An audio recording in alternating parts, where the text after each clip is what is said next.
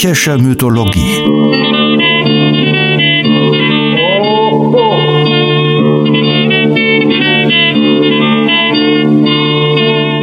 Helgas nützlicher Podcast.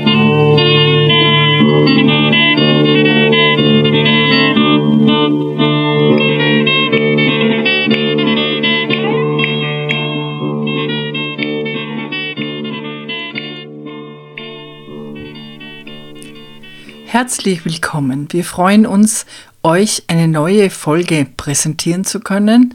Götterspeise 2.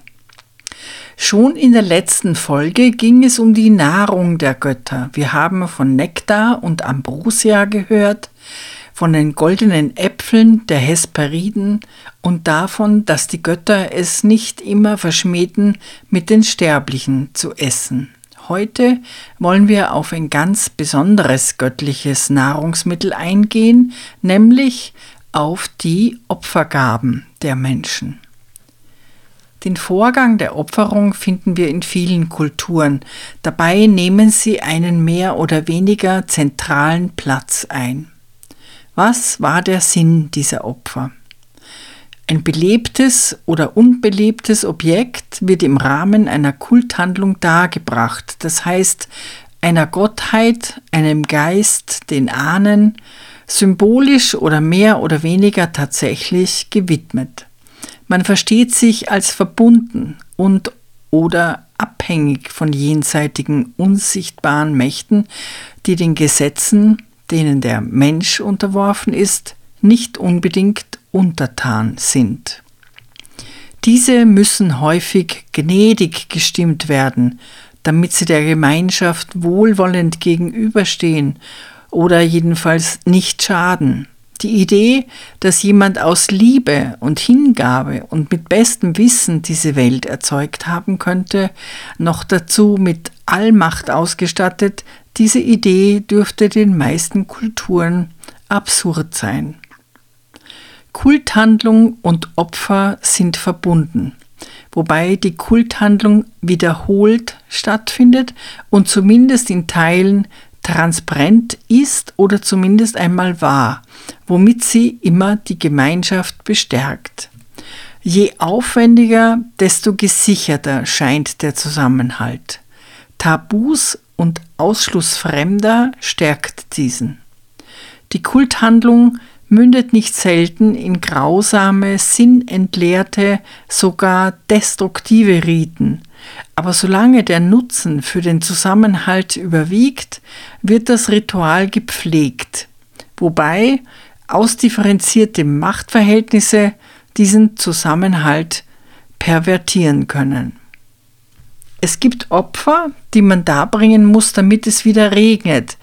Es gibt aber auch Opfer, die man darbringen muss, damit die Sonne am nächsten Tag wieder aufgeht. Es scheint, dass Opfern immer verbunden ist mit dem Aufrechterhalten oder Wiederherstellen einer Ordnung.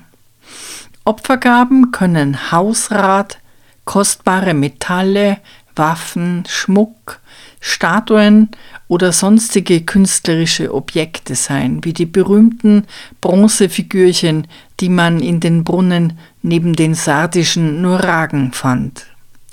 Verbreitet als Opfer war aber vor allem jede Art von Essen. Damit war möglicherweise nicht nur der Gedanke verbunden, etwas Kostbares zu verschenken, sondern auch die Jenseitigen tatsächlich mit Essen zu versorgen.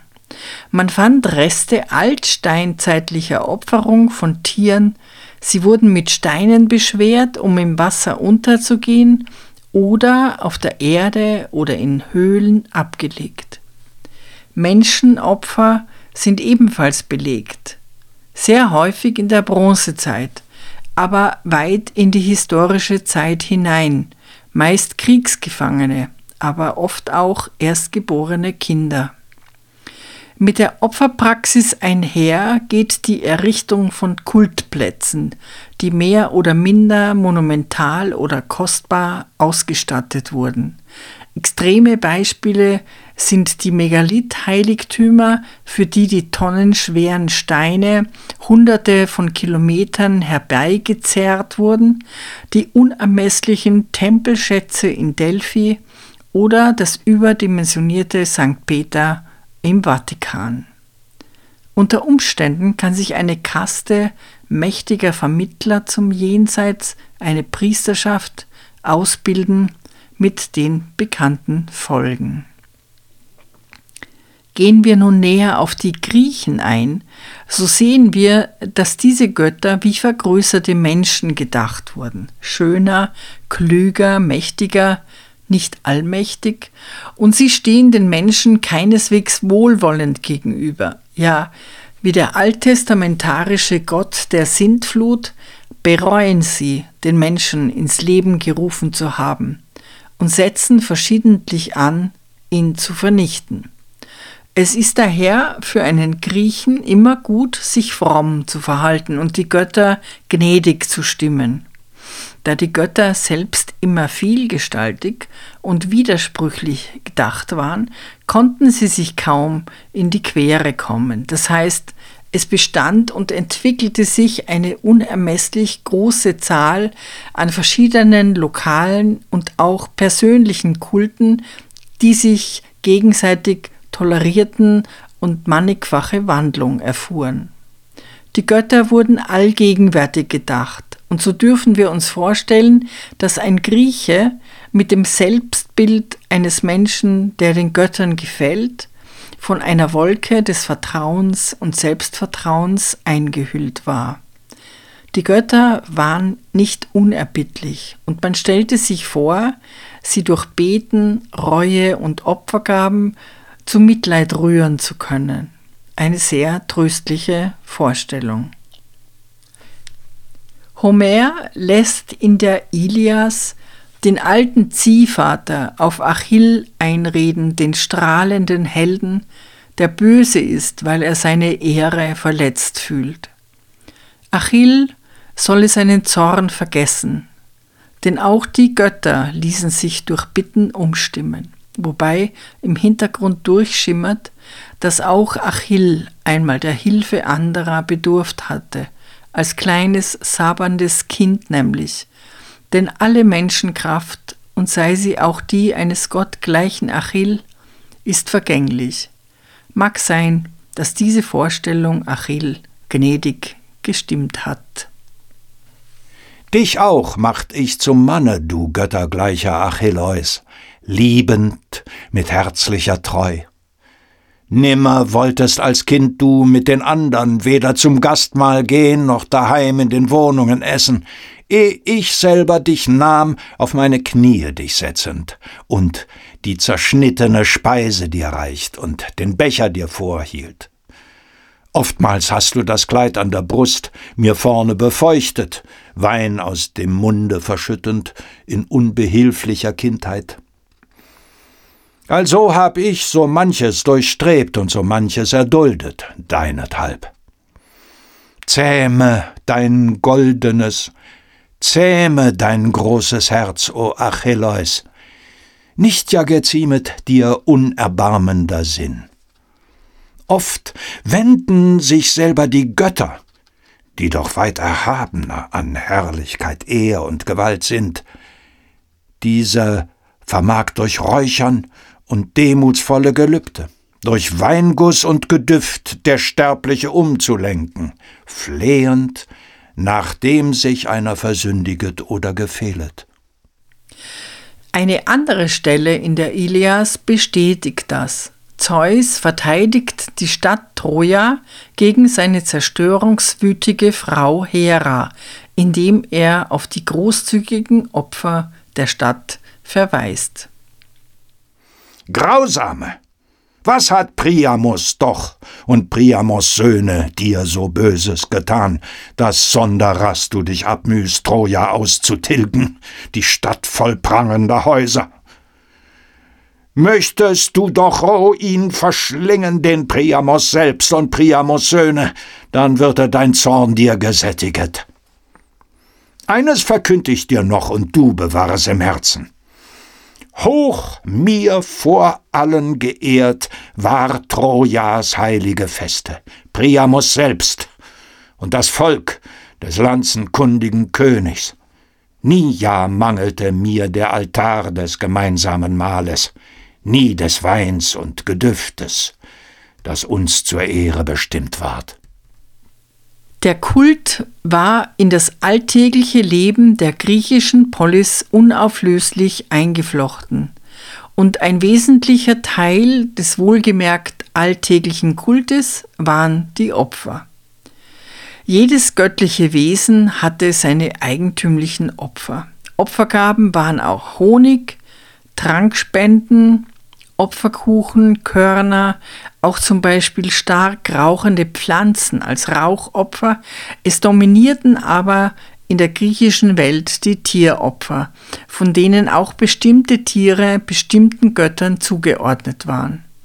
Zu unterscheiden sind die Brandopfer, bei denen ein Tier zur Gänze verbrannt wurde, die weitaus häufigere Praxis aber bildeten Opfer, bei denen nur schwer oder gar nicht genießbare Teile wie Knochen, Federn oder Sehnen verbrannt wurden, der überwiegende und schmackhafte Teil aber wurde für die Opfergäste zubereitet und diente den Menschen als Festmahl.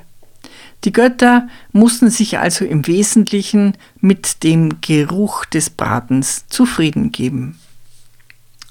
Dafür lieferte schon Hesiod, wir wissen schon, ein Zeitgenosse Homers, der somit am Beginn der literarischen Überlieferung steht, eine Erklärung. Es gab eine Zeit, in der Menschen und Götter miteinander friedlich verkehrten, die ohne Blutvergießen auskam. Als aber das silberne Zeitalter auf das goldene folgte, trennten sich Götter und Menschen und die Verbindung musste irgendwie aufrechterhalten werden. Die Opfer traten ins Leben. Aber der listige und zugunsten der Menschen zum Betrug bereite Prometheus versuchte die Götter zu täuschen. Und diese Praxis habe sich festgesetzt hören wir einen Abschnitt aus Hesiods Theogonie. Da legte Prometheus den mächtigen Stier mit Berechnung teilend die Stücke zurecht, um den Sinn des Zeus zu berücken. Hier legt Fleisch und Geweide mit reichlichem Fette bewachsen er auf die Haut, vorerst mit dem Magen des Stiers sie bedeckend. Dorthin legt er die Knochen, die weißen, die er trugvoll ordnet sodann, mit schimmerndem Fett vorher sie bedeckend. Damals sprach nun zu jenem der Götter und sterblichen Vater, Du des Lapetos Sohn, ruhmreicher Herrscher, Prometheus, Trauter, wie mochtest du doch so ungleich scheiden die Teile? So mit höhnendem Wort sprach Zeus, der ewigen Rat weiß. Diesem entgegnete wieder der anschlagreiche Prometheus, lächelnden Auges zugleich, und vergaß der berückenden Gunst nicht. Zeus, du erhabenster, größter der Götter, der ewig Geborenen, wähle von beiden, so wie dich die Lust im Herzen es heißet sprach's mit listigem Sinn. Doch Zeus, der ewigen Rat weiß, schaute den Trug und verkannt ihn nicht, und er dachte Verderben sterblichen Menschen im Geist, das bald vollenden sich sollte. Jetzt mit den Händen zugleich hob auf er das glänzende Stierfett, schrecklich ergrimmend im Geist, und der Zorn umdüstert das Herz ihm, als er die Knochen, die weißen des Stiers, mit dem Truge gesehen. Seitdem liebt auf Erden der Menschengeschlecht zu verbrennen weißliche Knochen den Göttern auf duftenden Opferaltären. Die Nahrung der Griechen war freilich pflanzlich dominiert. Das Fleisch aber, das man aß, war in der frühen Zeit fast ausschließlich das Fleisch der bei Opferfesten getöteten Tiere, also ein besonderes Ausnahmeessen. Die Tötung der Tiere war folglich immer in einen Ritus eingebunden. War das Blutopfer bei Homer und den Älteren ohne jeden Zweifel den Göttern wohlgefällig und diente ihnen geradezu zur Nahrung, zweifelten spätere Philosophen gründlich. Diese dachten sich die Götter auch zumindest wohlmeinend, im Gegensatz zu der frühen Zeit, oder überhaupt unpersönlich, mehr als gütig waltende Kraft. Ein sehr alter Strang in der Philosophie der die Tieropfer gänzlich und strikt ablehnte, leitete sich von Pythagoras her, eine ehrwürdige Institution in Naturwissenschaft und Philosophie, der allerdings historisch schwer zu fassen ist. Wenn, dann lebte er im 6. Jahrhundert vor Christus. Die Lehre des Pythagoras geht davon aus, dass wir den Tieren Respekt schulden. Die Menschenseele, sei unsterblich und könne in andere Arten von Lebewesen überwechseln. Und schon aus diesem Grunde muss man sich jeglicher fleischlichen Nahrung unbedingt enthalten. Die Pythagoreer lehnen daher das traditionelle Opferwesen generell ab. Einzelne spätere Philosophen schließen sich dieser Ablehnung mehr oder weniger strikt an, wobei man wissen muss, dass sie sich damit außerhalb der Gesetze der Polis bewegten, denn die Opfer, die traditionsgemäß dargebracht wurden, dienten ja eben dem Schutz und Zusammenhalt der Polis. Als vorbildlich galt, Trankopfer, Opfergaben und Erstlingsopfer nach alter Väter Sitte in reiner Weise darzubringen, weder nachlässig noch unbedacht, weder geizig noch übermäßig. Deshalb wird meist eher mit Maßhalten und sparsamem Fleischverzehr hantiert und nicht mit schroffer Ablehnung. Sokrates wird der Spruch zugeschrieben Man lebe nicht, um zu essen, sondern man esse, um zu leben. Platon lässt Sokrates bei seinem Entwurf des idealen Staates zu einfachster Nahrung raten. Sie solle aus Weizen, Gerste und vielleicht Wein bestehen. Der Gesprächspartner protestiert und Sokrates gibt ein wenig nach. Man könne wohl Oliven, Käse, Zwiebeln, Gemüse oder Feigen zufügen. Also auch wenn man der Meinung war, dass blutige Fleischopfer im Grunde abzulehnen seien, rüttelte man doch nicht an der Übereinkunft der Kultpraxis der Polis. Als Sokrates der Gottlosigkeit angeklagt war, wurde er vor Gericht von Xenophon verteidigt. Wie könne Sokrates gottlos sein, da es doch bekannt sei, dass er häufig geopfert habe, sowohl bei sich daheim als auch an den öffentlichen Altären der Stadt? Empedokles jedoch, ein Dichter, Philosoph und Gelehrter aus dem fünften vorchristlichen Jahrhundert, der großen Einfluss bis ins 19. Jahrhundert hatte, vertrat als Zentrum seiner Lehre die absolute Gewaltlosigkeit. Im goldenen Zeitalter sei allein Kypris, die Liebesgöttin, geehrt worden. Sie empfing Opfer von Honig, Opfergüssen, Düften und Bildern von Tieren. Der Altar aber blieb stets rein von Blut. Freundschaft und Hochachtung verknüpfte alle Lebewesen als ein festes Band. Die traditionelle griechische Opferpraxis sei dem Bruch der Ordnung geschuldet. Die Menschen seien der Hybris verfallen und schuldhaft hinabgestürzt aus der göttlichen Sphäre. Durch geistiges Streben, vor allem durch Vermeiden jeglicher Gewalt oder gar des Tötens, könne ein Aufstieg eventuell wieder gelingen. Aristoteles hatte mit den Fleischopfern weniger Probleme. Jedoch Theophrast, der die Akademie in der Nachfolge Aristoteles im Jahre 322 v. Chr. übernahm, lehnte Tieropfer mit Nachdruck ab.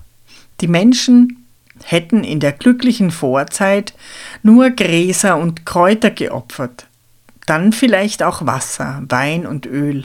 Erst später als der Mensch dem Frevel verfallen war, habe er grausame Opfer vollbracht und die reinen Altäre mit Blut besudelt. Er argumentiert, das könne kein gerechtes Opfer sein, das mit Unrecht am Geopferten einhergehe, und ein Tier zu töten sei Unrecht. Tiere seien uns verwandt. Sie haben Gefühle, Gedanken und Wahrnehmungen wie wir. Es könne nicht sein, dass die Götter das gut hießen, ihnen sei vielmehr die Gesinnung und die Reinheit der Seele wichtig. Ein Philosoph sei noch erwähnt, Musonius, der im ersten Jahrhundert nach Christus lebte. Er predigt die Einfachheit und polemisiert gegen Kochbücher. Wir sollten danach streben, den Göttern ähnlich zu sein und da diese sich nur vom Duft und Dunst der Erde nähren, steht es uns nicht an, nach verfeinerten Kochkünsten zu gieren. Der schon öfters lobend erwähnte Lukian von Samosata, zweites Jahrhundert nach Christus, der bedeutendste Satiriker und Aufklärer der griechischen Antike, macht sich gehörig über den naiven Götterglauben lustig, aber auch über die Sicht Homers. Wir zitieren aus seiner Schrift Die Opfer. Wenn man nun ein Opfer darbringen will, so werden Gefäße mit Weihwasser rings um den Altar gestellt. Die Formel, welche den Profanen sich zu nähern verbietet, feierlich ausgesprochen und hierauf das Tier herbeigeführt.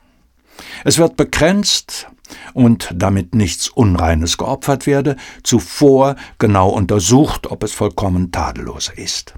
Dann führt man es zum Altare und schlachtet es im Angesichte des Gottes. Wenn nun das arme Tier jammervolle Töne von sich stößt, so werden sie wie natürlich als Laute guter Vorbedeutung ausgelegt und das Röcheln seiner hinsterbenden Stimme ist die Musik zu dieser feierlichen Handlung. Wie kann man zweifeln, dass das Ganze den Göttern ein höchst genussreiches Schauspiel sein müsse? Eine Tafel mit einer Aufschrift verbietet zwar den Zutritt innerhalb jener Weihwassergefäße jedem, der nicht reine Hände habe, dem ungeachtet steht der Opferpriester selbst, mit Blut über und über besudelt mitten im heiligen Kreise, zerstückt das geschlachtete Tier, löst die Eingeweide und reißt das Herz heraus, umgießt den Altar mit dem Blute und verrichtet, was weiß ich was, für manche andere heilige Zeremonien. Hierauf wird das Feuer angezündet, der Priester legt die Ziege samt ihrem Fell, das Schaf mit seiner Wolle auf die Flamme, und nun wallt jener köstliche, götterwürdige Opferdampf hoch empor und verbreitet sich allmählich durch den ganzen Himmel. Die Götter schauen auf die Erde herab und spähen nach allen Seiten, ob sie nicht irgendwo ein Opferfeuer brennen sehen. Wenn ihnen nun ein Sterblicher opfert, so lassen sie sich's wohl sein, schnappen nach dem Dampfe und schlürfen so gierig wie die Fliegen das Blut ein, welches um die Altäre gegossen wird. Sind sie aber auf Hausmannskost beschränkt, so besteht ihre Mahlzeit aus Nektar und Ambrosia. Es scheint nun einmal, dass die Götter nichts, was sie tun, unentgeltlich tun. Sie verkaufen ihre Güter an die Menschen. Die Gesundheit lässt sich, wenn es gut geht, um ein Kalb erhandeln. Das Reichwerden um vier Ochsen. Ein Königsthron aber kostet schon eine Hekatombe. Um mit heiler Haut von Troja nach Pylos zu kommen, sind neun Stiere Und für eine glückliche Überfahrt von Aulis nach Troja ist eine königliche Jungfrau erforderlich. Auch lässt sich vermuten, dass viele Dinge ihnen um einen bloßen Hahn, um einen Blumenkranz oder auch nur um ein bisschen Weihrauch feil sind. Das alles muss der alte, im Götterwesen erfahrene Priester Kreuses wohl gewusst haben. Er war bei Apoll mit so mancher Gefälligkeit im Vorschuss.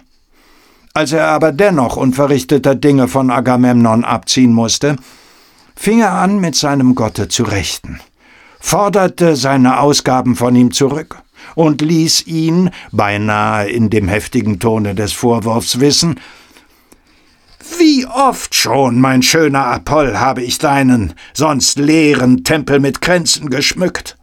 Wie oft schon fette Schenkel der Stiere und Ziegen auf deinen Altären verbrannt. Und du siehst unbekümmert dem Unrecht zu, das ich leide. Und wirklich, Apoll schämte sich ob dieses Vorwurfs, nahm Bogen und Pfeile, setzte sich auf eine Anhöhe über dem griechischen Lager bei den Schiffen und schickte einen Regen seiner Pestgeschosse auf die Achäer und ihre Maulesel und Hunde. Die Ablehnung der Opfer hat also im Großen und Ganzen zwei Gründe. Erstens die gebotene Achtung vor dem Tier und zweitens der Trugschluss, dass den Göttern ein Opfer wohlgefällig sein könnte. Die Grausamkeit, die wir den Göttern zuschieben, liege in uns selbst. Das Töten der Tiere sei keine Forderung der Götter, sondern entspringe unserem höchst eigenen Wunsch, wurzele allein in unserem Frevel. Dazu gibt es im Alten Testament eine interessante Geschichte. Gott fordert mit Nachdruck von Abraham, dass er ihm seinen einzigen geliebten Sohn schlachte. Gott ist sehr zufrieden, dass er Abraham dazu bereit findet, denn nun hat Abraham seine Würdigkeit bewiesen und schickt einen Engel, der ihm im letzten Moment in den Arm fällt, der mit dem Schlachtermesser auf den Hals des Knaben zielt. Er sprach zu ihm, Abraham. Er antwortete, Hier bin ich. Gott sprach, Nimm deinen Sohn, den einzigen, den du liebst, Isaak. Geh in das Land Moria und bringe ihn dort auf einem der Berge, den ich dir nenne, als Brandopfer dar. Abraham nahm das Holz für das Brandopfer und lud es seinem Sohn Isaak auf. Er selbst nahm das Feuer und das Messer in die Hand.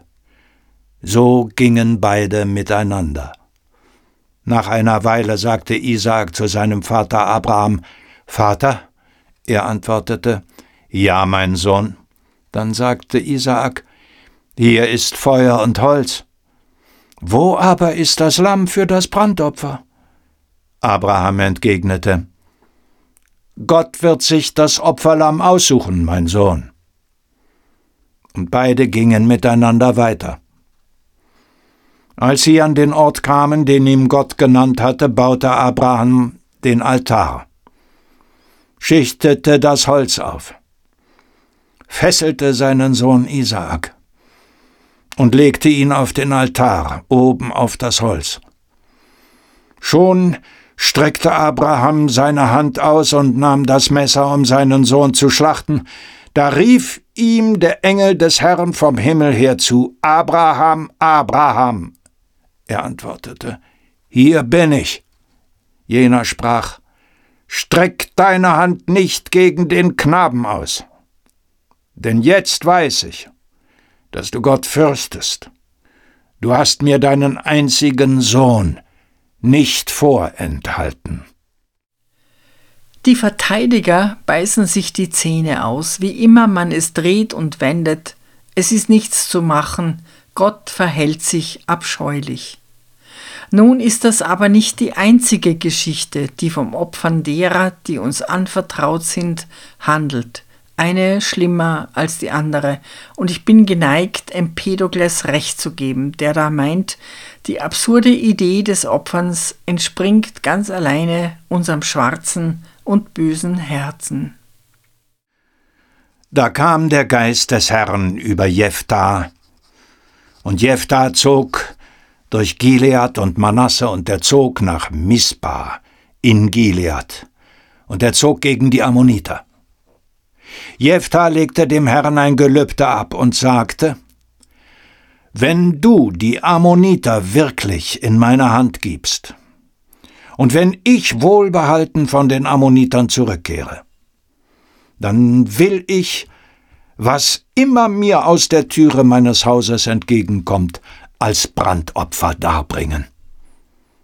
Darauf zog Jephthah gegen die Ammoniter in den Kampf und der Herr gab sie in seine Hand. Er schlug sie bis dahin, wo man nach Minit kommt, und so mussten sich die Ammoniter vor den Israeliten beugen. Als Jephthah nach Mispa zu seinem Haus kam, siehe, da kam ihm seine Tochter entgegen, mit Handtrommeln und Reigentänzen. Sie war sein einziges Kind. Und sobald er sie sah, zerriss er seine Kleider und sagte, Weh, meine Tochter, du hast mich tief gebeugt, und du gehörst zu denen, die mich ins Unglück stürzen. Ich fürchte, da ist kein Kommentar nötig, und auch die Frage, wer hier wen ins Unglück stürzt, die braucht man gar nicht erst stellen. Fast dieselbe Geschichte wird von dem kretischen König Idomeneus erzählt. Er war einer der Helden vor Troja. Auf der Heimfahrt überraschte sein Schiff ein furchtbarer Sturm, und in seiner Angst gelobte er dem Gott des Meeres Poseidon, das erste zu opfern, dessen er zu Haus ansichtig werde. Poseidon zieht seinen Sturm zurück, aber es gibt kein glückliches Ende. Sein Sohn Idamantes stürzt dem lang ersehnten Vater entgegen, der ihn längst dem Tod geweiht hat.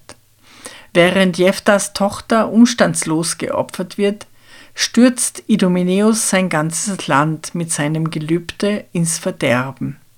Eine unheilvolle Seuche überzieht das Land. Die einen sagen, wegen der Grausamkeit des Opfers an seinem Sohn, die anderen sagen, weil er zögerte, das Opfer zu vollziehen.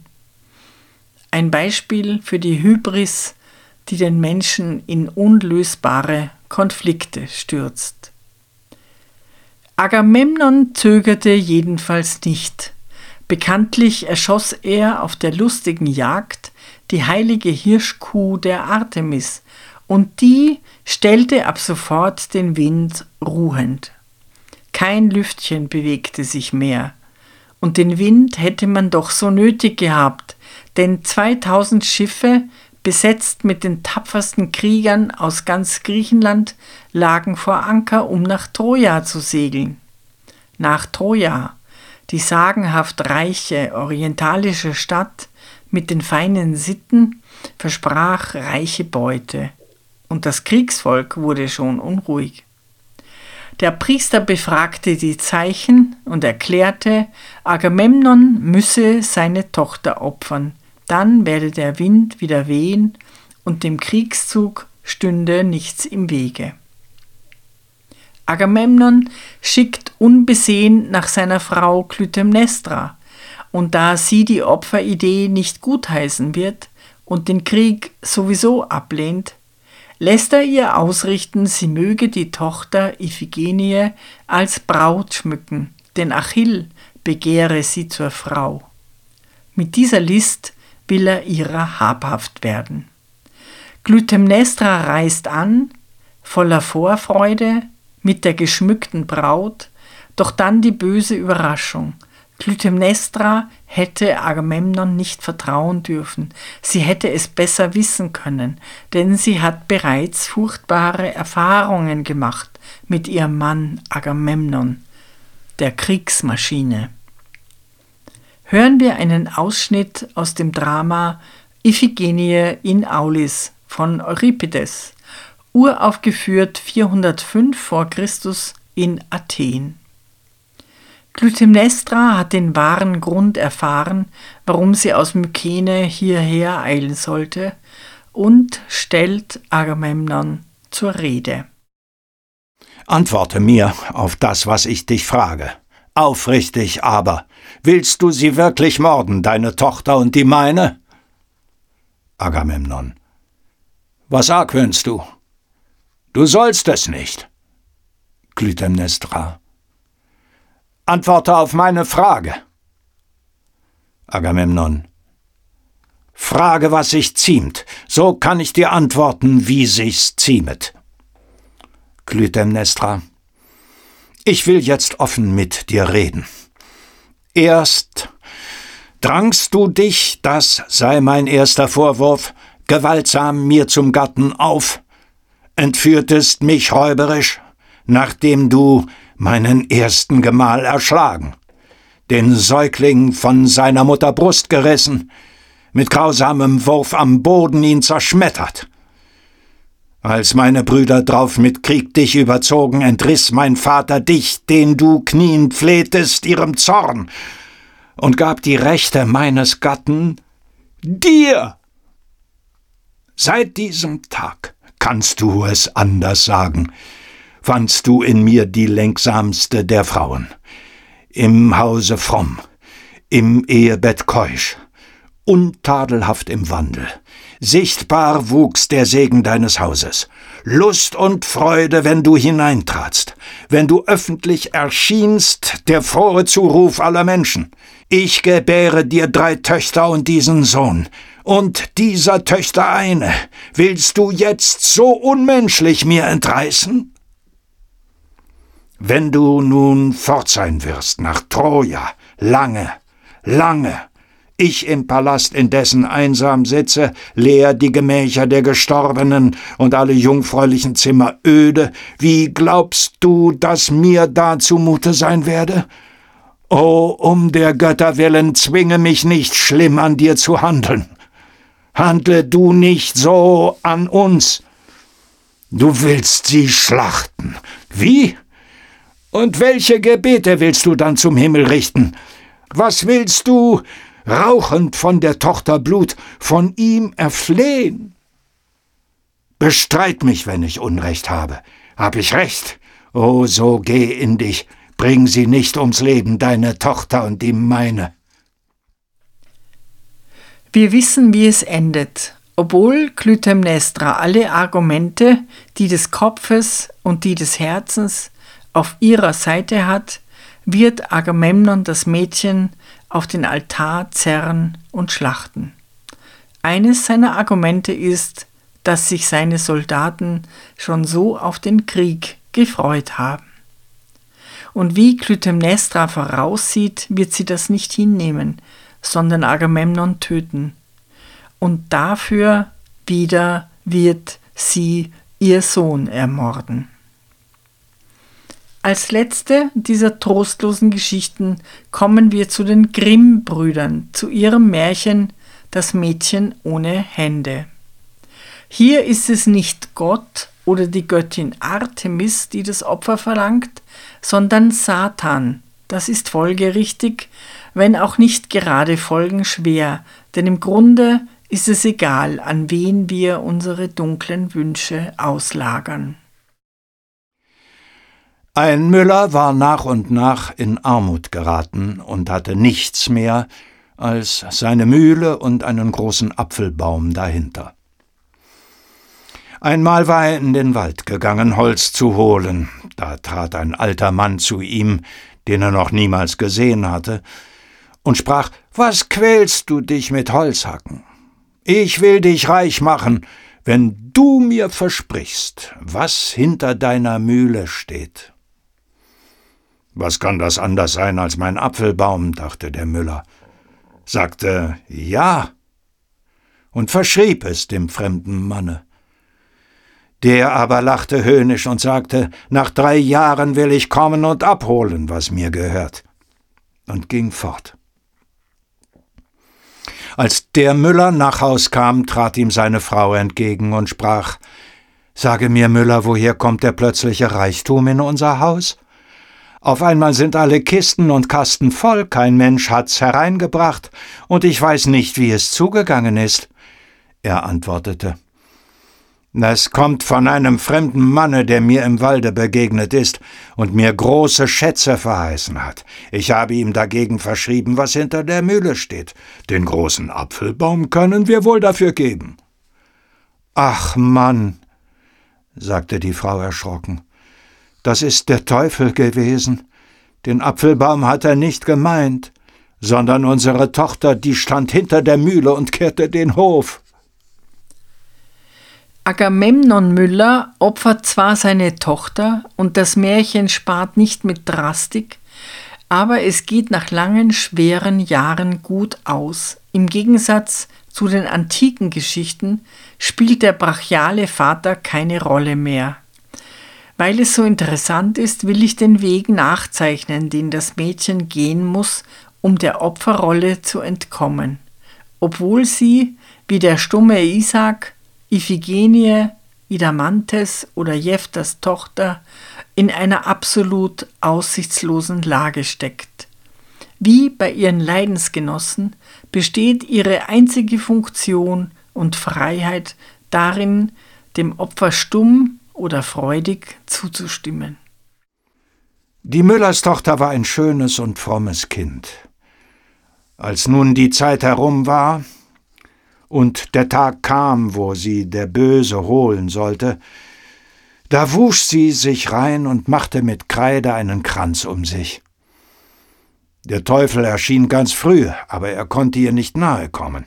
Zornig sprach er zum Müller, tu ihr alles Wasser weg, damit sie sich nicht mehr waschen kann, denn sonst habe ich keine Gewalt über sie. Der Müller fürchtete sich und tat es. Am andern Morgen kam der Teufel wieder, aber sie hatte auf ihre Hände geweint, und sie waren ganz rein. Da konnte er ihr wiederum nicht nahen und sprach wütend zu dem Müller Hau ihr die Hände ab, sonst kann ich ihr nichts anhaben. Der Müller entsetzte sich und antwortete Wie könnte ich meinem eigenen Kinder die Hände abhauen? Da drohte ihm der Böse und sprach Wo du es nicht tust, so bist du mein, und ich hole dich selber. Dem Vater ward Angst. Und er versprach ihm zu gehorchen. Da ging er zu dem Mädchen und sagte, Mein Kind, wenn ich dir nicht beide Hände abhaue, so führt mich der Teufel fort, und in der Angst hab ich es ihm versprochen. Hilf mir doch in meiner Not und verzeih mir, was ich Böses an dir tue. Sie antwortete, Lieber Vater, Macht mit mir, was ihr wollt, ich bin euer Kind. Drauf legte sie beide Hände hin und ließ sie sich abhauen. Der Teufel kam zum dritten Mal, aber sie hatte so lange und so viel auf die Stümpfe geweint, dass sie doch ganz rein waren. Da musste er weichen und hatte alles Recht auf sie verloren. Der Müller sprach zu ihr Ich habe so großes Gut durch dich gewonnen, ich will dich zeitlebens aufs köstlichste halten. Sie antwortete aber Hier kann ich nicht bleiben, ich will fortgehen. Darauf ließ sie sich die verstümmelten Arme auf den Rücken binden, und mit Sonnenaufgang machte sie sich auf den Weg und ging den ganzen Tag, bis es Nacht ward. Das Mädchen gerät an des Königs Garten, er nährt sich heimlich von seinen Birnen, die sind aber alle gezählt, und es fällt auf. Der König überrascht sie eines Nachts und ist von ihr bezaubert. Der König sprach, wenn du von aller Welt verlassen bist, so will ich dich nicht verlassen. Er nahm sie mit sich in sein königliches Schloss und weil sie so schön und fromm war, liebte er sie von Herzen, ließ ihr silberne Hände machen und nahm sie zu seiner Gemahlin. Statt des bösen teuflischen Vaters, der sie nicht hat gelten lassen, der ihr kein Bedürfnis zugestanden hat, der sie gebraucht und verbraucht hat wie einen Apfelbaum, dem sie Mittel zum Zweck war, der ihren Tod, ihre Verdammung und ihre blutenden Armstümpfe in Kauf genommen hat, ist nun ein König in ihr Leben getreten, König als Bild für einen reifen Menschen, der im Besitz der Herrschaft über sich selbst ist, ein Mensch, der sie liebt, der ihr alles geben kann, was sie braucht und der sie nie verlassen wird. Das ist aber noch nicht das glückliche Ende. Das Märchen ist sehr klug. Zu sehr ist das Mädchen verletzt, um geheilt zu sein. Die silbernen Prothesen sind nur ein unzulänglicher Ersatz, und es ist immer noch ein weiter und schmerzhafter Weg. Es scheint, dass die Beziehung vergiftet ist, obwohl sie von außen vollkommen scheint, denn der König kann ihre Mängel ausgleichen. Aber das wird wohl das Problem sein. Die Beziehung ist absurd asymmetrisch. Sie lebt aus seiner Gnade, und so wird sie seiner Liebe nie sicher sein, denn sie wird sich ihrer nicht würdig fühlen. Das Märchen berichtet eindrucksvoll von der gestörten Kommunikation. Es ist nicht möglich, klar miteinander zu sprechen. Der Teufel verfälscht die Botschaften, die hin und her gehen. Aus dem schönen Sohn, der Frucht ihrer Liebe, wird ein Wechselbalg, und am Ende sieht es so aus, als wolle der König seine geliebte Frau töten, genau wie einst der Vater. Nach einem Jahr musste der König über Feld ziehen. Da befahl er die junge Königin seiner Mutter und sprach Wenn sie ins Kindbett kommt, so haltet und verpflegt sie wohl und schreibt mir's gleich in einem Briefe. Nun gebar sie einen schönen Sohn. Da schrieb es die alte Mutter eilig und meldete ihm die frohe Nachricht. Der Bote aber ruhte unterwegs an einem Bache, und da er von dem langen Wege ermüdet war, schlief er ein. Da kam der Teufel, welcher der frommen Königin immer zu schaden trachtete, und vertauschte den Brief mit einem andern. Darin stand, dass die Königin einen Wechselbalg zur Welt gebracht hätte.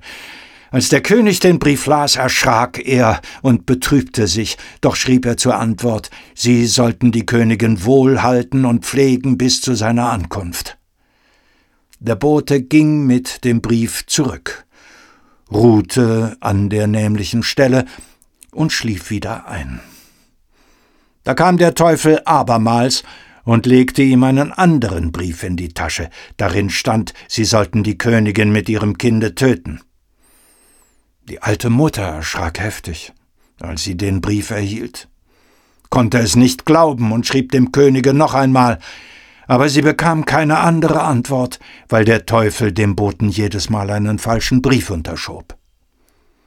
Und in dem letzten Brief stand noch, sie sollten zum Wahrzeichen Zunge und Augen der Königin aufheben. Das bringt aber die Mutter nicht übers Herz. Sie verweigert den Befehl des Königs. Sie findet intuitiv einen Weg.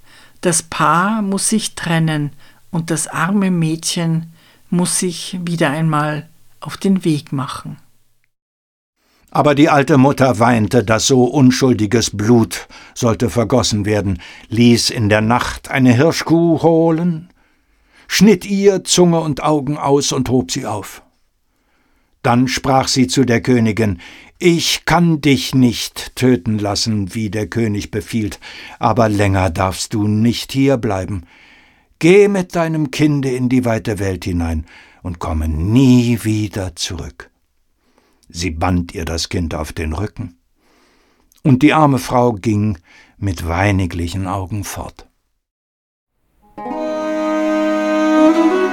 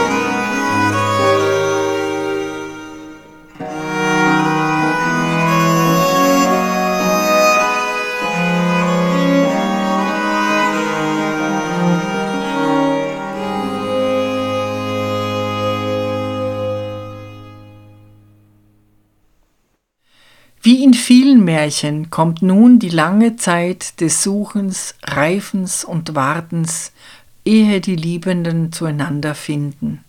Sieben Jahre Entbehrungen, dann aber ist es soweit. Der König findet Mutter und Kind, die Hände wachsen nach.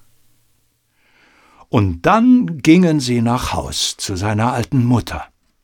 Da war große Freude überall, und der König und die Königin hielten noch einmal Hochzeit, und sie lebten vergnügt bis an ihr seliges Ende.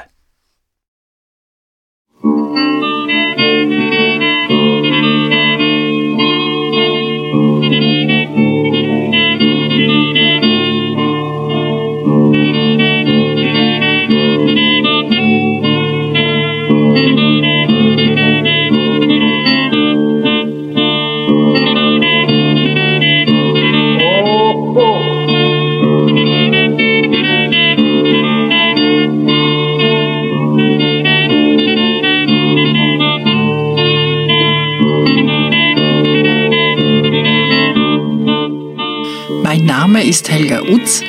Ich unterrichte in Wien an der Universität für angewandte Kunst und ich bin von Haus aus Musiktheaterdramaturgin. Meine Studien im Bereich der Mythologie und das Interesse daran rühren sicherlich von der Oper her. Jedes Mal, wenn man über einen Stoff oder eine Konstellation am Theater erforscht, stößt man auf die Antike. Deshalb möchte ich auch die griechische Mythologie nicht unbedingt isoliert betrachten, sondern immer wieder Beispiele bringen, die Gedanken oder Formen fortführen und mein Wunsch ist dazu beizutragen, dass man reicher wird, indem man lernt, Verbindungen herzustellen. Die Musik stammt von Kostas Bezos, geboren 1905 in einem kleinen Dorf in der Nähe von Korinth einem politischen Journalisten, Cartoonisten und begnadeten Musiker. Bezos starb 1943 unter der deutschen Besatzung an Tuberkulose. Die Aufnahme von Kostas Bezos und seiner Gruppe entstand 1930 für Schellack in Athen. Ich bedanke mich bei Art Feder in Darmstadt, der die Texte so schön einspricht und bei Patrick Bischei und Michael Erhardt, die ihn aufnehmen, sowie bei Jörg Behrens in Hamburg, der unseren Podcast daraus herstellt. Ich freue mich, wenn ihr unseren Podcast abonniert und weiterempfehlt und wir uns bald wieder hören. Eure Helga Utz. Βεν από πήρεν από πίσω τη στρατόνα. Βαρέσαν μα βαρέσαν μάκα στην υπόγα. Ρεν από πήρεν από πίσω τη στρατόνα. Βαρέσαν μα βαρέσαν μάκα υπόγα.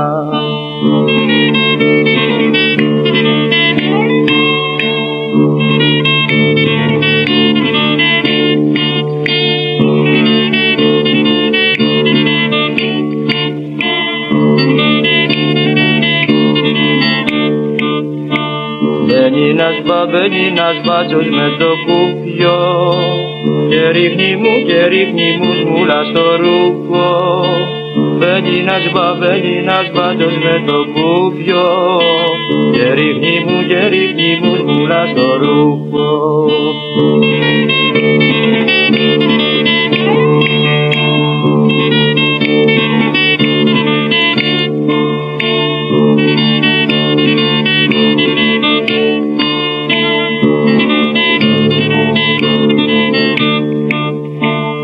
κατρακί και κατρακύλισε το πέσι.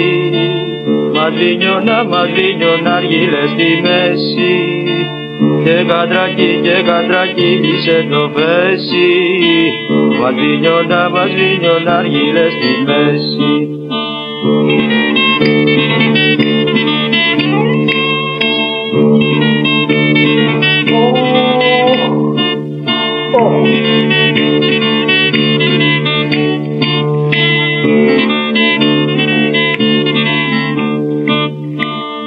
τον Ανά και τον Ανάβη Κυριακούλα Ρε που κοιτά γύρα και τσιγαριές στη ζούλα. Και τον Ανά και τον Ανάβη Κυριακούλα Ρε που κοιτά λίρα και τσιγαριές στη ζούλα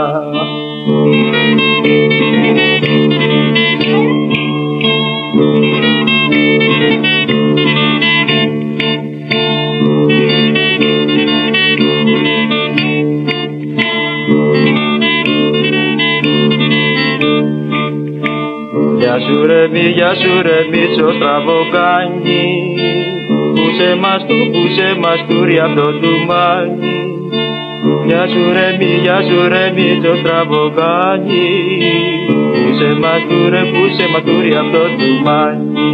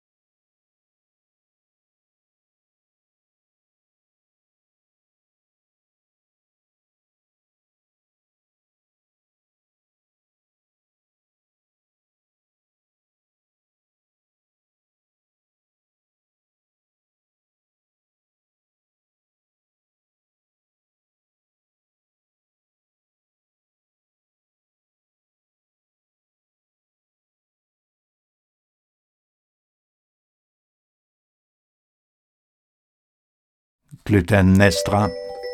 Okay.